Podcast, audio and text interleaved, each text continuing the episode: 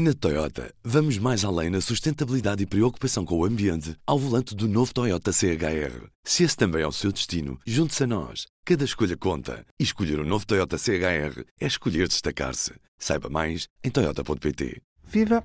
Este é o P24. Hoje olhamos para o caso EDP, ou melhor, para a detenção de Manuel Pinho, o antigo ministro da Economia do governo de José Sócrates. Afinal, porque é que Manuel Pinho foi agora preso num caso que já tem muitos anos. E o que é que justifica uma calção tão alta de 6 milhões para permitir que Manuel Pinho saia da prisão domiciliária a que foi sujeito? É isso que vamos tentar perceber com a jornalista Mariana Oliveira, que está comigo ao telefone. Estou, Ruben. Alô, Mariana. Afinal, o que é que aconteceu para na terça-feira Manuel Pinho ter ido prestar declarações e ter acabado preso? Primeiro, deixa-me dizer-te que ele eh, foi detido quando se apresentou para ser interrogado, e na altura ele estava notificado para ser interrogado pelo próprio Ministério Público. E na altura em que o Ministério Público lhe comunicou que pretendia levá-lo ao juiz de instrução, digamos assim, ele não terá ficado muito contente com essa comunicação. E, portanto, o procurador terá pedido uma revista ele terá sido revistado, eh, não teria documentos com ele, não teria cartões com ele, não tinha dinheiro com ele. Isto foi considerado tudo muito anómalo e o Ministério Público já, digamos assim, antevendo que ele tinha condições, pelas circunstâncias em que vive atualmente, fora do país, o acesso a elevadas quantias uh, monetárias, uh, o, o, a facilidade de circular uh, regularmente entre vários, uh, entre vários países que acontece, ele tem uma casa em Nova York ainda atualmente, uhum. tem filhos, um na Austrália, um, um, no Brasil, a mulher dele também tem um filho no Reino Unido, e, portanto, eh, há aqui, digamos assim, uma facilidade e uma normalização nas deslocações que tornaria eventualmente difícil ao Ministério Público, se eh, houvesse de facto alguma intenção de, eh, de fugir, de conseguir de facto detectá-lo. É evidente que é, não deixa de ser polémico uh, esta questão de, de, de, de, ele se ter apresentado voluntariamente e, e, depois acabar por ser detido, não é? Uh, parece um bocadinho um contrassenso. Uh, eu também não estou na, na, cabeça dos procuradores, mas digamos que eu acho que a questão é foi que eles de facto não quiseram correr riscos. Os mesmos riscos que correram, por exemplo, no caso de João Rendeiro. Sim, pois eh, esse caso, aquilo que demonstrou e que pôs a toda a gente a refletir, é, foi exatamente sobre os mecanismos que, uh, uh, que a justiça uh, usa para, para evitar, digamos, que alguém se furte à, à própria justiça. E, e, de facto, muitos contactos que fiz na altura, com vista a refletir um pouco sobre o modelo e sobre a atuação e as práticas da nossa justiça relativamente a este tipo de situações, aquilo que se verifica é que, de facto, eh, muitas vezes depreende-se parte do princípio de que a pessoa vai se apresentar sempre eh, de boa fé. Pronto. Eu não sei se isto é correto ou não, quer dizer, eu acho que eh, também é complicado nós estarmos sempre a partir do princípio que as pessoas não o vão fazer, não é? Agora, claro que eu acho que tem que haver circunstâncias e tem que haver critérios e requisitos mais ou menos definidos pelo Ministério Público, até do ponto de vista da hierarquia, diria eu, que, eh, que, que, que, possibilitem, de facto, a calcular determinadas situações. E, portanto, parece-me que, se calhar, por exemplo, no caso do rendeiro, isso é muito mais evidente, eh, porque o rendeiro estava condenado, não é? Uh, mas mesmo com uma condenação, a jurisprudência de grande parte dos tribunais superiores é no sentido que uma simples condenação a uma pena de prisão efetiva não é razão suficiente para justificar a prisão dessa pessoa quando ainda há recursos a correr. E, portanto, muitas vezes uh, os procuradores e os juízes não aplicam naturalmente essas medidas de coação porque algumas delas já foram revogadas depois, posteriormente, até em circunstâncias curiosas de casos em que as pessoas de facto fugiram. Há um caso muito curioso, agora não, não sei, mas que na altura várias pessoas me, me relataram, uh, em que uh, um Tribunal Superior uh, revogou uma decisão de uma pessoa que, que, que, que de facto tinha fugido, entretanto.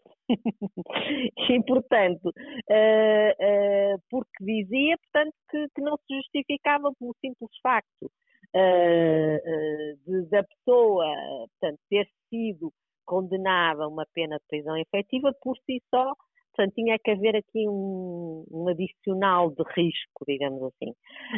Um, isto, por outro lado, há um problema que tem a ver com os prazos.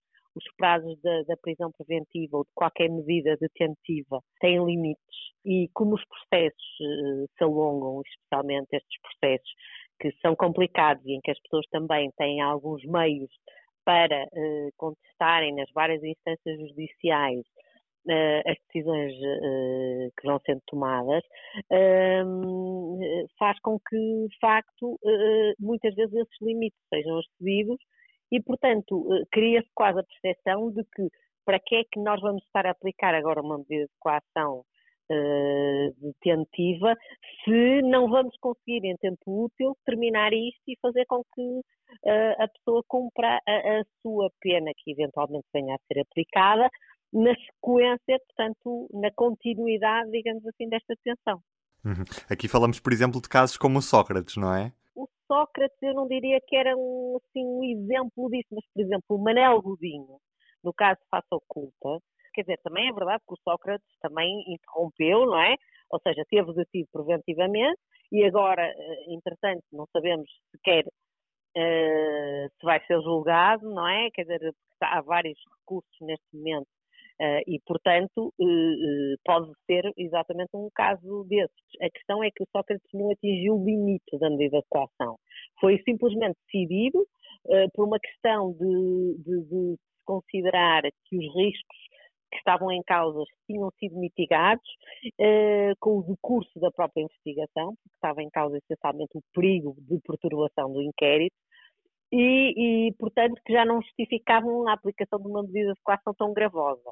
Uh, mas há situações em que as pessoas, uh, portanto, o, o risco mantém-se exatamente igual, uh, o risco de, o perigo de, de, de fuga, ou, e, e, simplesmente as pessoas têm que ser libertadas porque atingiram o excesso o limite máximo para aquela medida de coação. Uhum. Voltando ao caso do Manuel Pinho, nós tivemos conhecimento das medidas de coação impostas pelo juiz Carlos Alexandre nesta quarta-feira. O que é que justifica estes 6 milhões de calção a, a Manuel Pinho? O Ministério Público alega que o casal Pinho uh, recebeu, fruto dos crimes que cometeu, muito mais de 5 milhões de euros. E como tal, no fundo, esta calção está em consonância com o valor uh, desse benefício. Pronto. E, portanto, no fundo, seria uma forma de acautelar, muitas vezes, portanto, hoje em dia, na criminalidade económica ou financeira. Uh, ainda no outro dia estava numa conferência em que a Europol, e falava-se disto, em que aquilo que se entende é que uh, a Procuradora-Geral da República tem insistido imenso nisto, e é claramente uma prioridade da estratégia de combate à criminalidade económica ou financeira, que é o confisco dos bens, é? que são produto do crime. Uh, ou seja, porque aquilo que se entende e que aquilo que está demonstrado até cientificamente é que, de facto, as penas que são aplicadas por si só não são dissuasoras. E, portanto, que a única forma de ser dissuasor na criminalidade económica ou financeira é, de facto, retirando aquilo que é o seu principal objetivo, que é o dinheiro, não é?